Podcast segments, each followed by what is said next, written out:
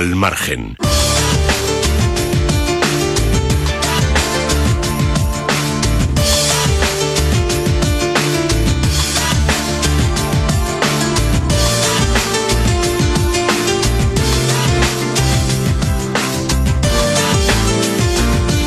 Doña Carmen Carbonel, ¿qué tenemos para los oyentes? Pues, don Luis, disponibles dos artículos destacados en Portada de Libertad Digital, el de Javier Somalo y el de Federico Jiménez Los Santos, en los que hablan de las palabras del delegado del Gobierno en Madrid. El de Javier Somalo se titula El miedo aflora la verdad.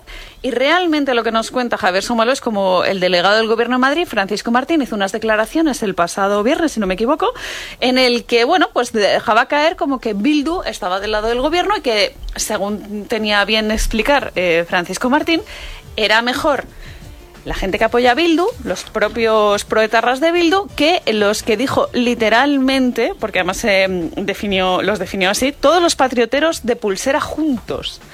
Así de claro lo dijo el delegado del Gobierno de Madrid. Y dice Javier Somalo que sus palabras han terminado de estropear el plan de Pedro Sánchez de adelantar las elecciones al 23 de julio. La pregunta que nos hacemos aquí es si fue un lapsus si realmente era intencionado eh, esas palabras de Francisco Martín Aguirre, como les digo, que convertía lo indefendible en alabanza, en apología. Dice Javier Somalo que lo que no es normal ni en la calle ni en ningún sitio es conceder a una banda de terroristas el poder de gobernar darles dinero para hacerlo y vía libre para aplicar su doctrina.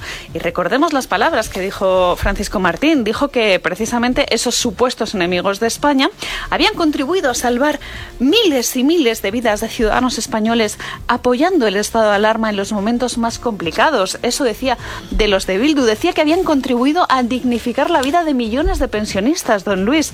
Millones de españoles que mejoraron sus condiciones laborales. En fin, lo que es curioso es que, claro, si nos ceñimos a los hechos, hay que recordar que Bildu no apoyó ni una sola prórroga del estado de alarma, que se abstuvo en todas y además el PP apoyó tres, mientras que Vox apoyó una, en la primera votación. Claro, lo que dice Javier Somalo es que la declaración de Martín Aguirre tiene de valioso que levanta actas sobre la relación entre el gobierno del PSOE y el partido de la ETA porque es que cada vez lo estamos viendo más claro. De hecho, Federico Jiménez de los Santos, en su artículo titulado Paquirrín Martín, o sea, Sánchez, asocia el PSOE a la ETA para polarizar las elecciones, se plantea esa misma pregunta. Dice, ¿cabe de todo esto deducir que Paquirrín II, que es como, como se refiere, ¿no? precisamente cuando habla de Francisco, Francisco Martín, em, se hizo el tonto o no se informó antes de hablar y dio, como dijo la prensa gentil con la izquierda, un pequeño patinazo. ¿Fue intencionado o no estas declaraciones? Porque claro, es curioso como precisamente parece que la izquierda presume o dice que es importante preferir públicamente al partido de los asesinos frente a los partidos de derechas, ¿no? Esto es bastante, bastante importante. Y además pensemos en esta secuencia que hemos vivido esta misma semana.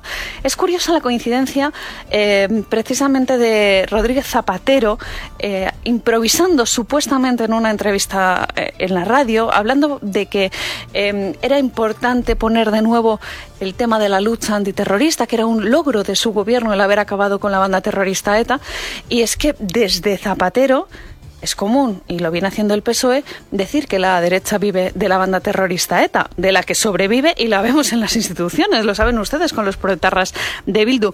De nuevo, Federico se hace esa pregunta, si es una acción deliberada del gobierno de Pedro Sánchez para tensar, como ya le dijo Zapatero Iñaki Gabilondo en 2008, tensionar, entre comillas, la campaña de las elecciones generales. De hecho, añade que la identificación em, de la ETA como un partido más entre los progresistas está totalmente asumida por las bases en la izquierda y no provoca rechazo alguno. Eso es algo realmente serio, que nosotros veamos a día de hoy que la gente tiene por normal tener a Bildu en las instituciones o que incluso como Francisco Martín loan eh, ciertos logros que no son ciertos, como son los de la, la, prórroga del estado de alarma, pues la verdad es que da que pensar, ¿no? Y que la gente lo tenga asumido, que realmente Bildu está en las instituciones es algo realmente dramático. Dice Federico Jiménez Los Santos que la ETA es o sería la pieza esencial del gobierno de Sánchez si ganara las elecciones y también lo sería en una oposición que presidiera Sánchez. Así que ahora más que nunca lo tienen que tener también claro ustedes a la hora de acercarse a las urnas, ¿no? Dice Javier Somalo que votar y estar de vacaciones es fácil, no hay excusa, hay una guía completísima en libertad digital para saber cómo acercarse a las urnas, bien sea por correo, bien sea ese 23 de julio presencialmente en los comicios, en las mesas electorales. Pueden informarse a través de Libertad Digital y, como dice Javier Somalo, vote usted, no lo deje para el último momento, que no le pase el tiempo por encima ¿no? a la hora de acercarse a las urnas. Exactamente. Si no puede eh, usted, eh, si puede, vote presencialmente. Y si no puede, mejor. Y si no puede, vote por correo. El voto por correo es seguro en España.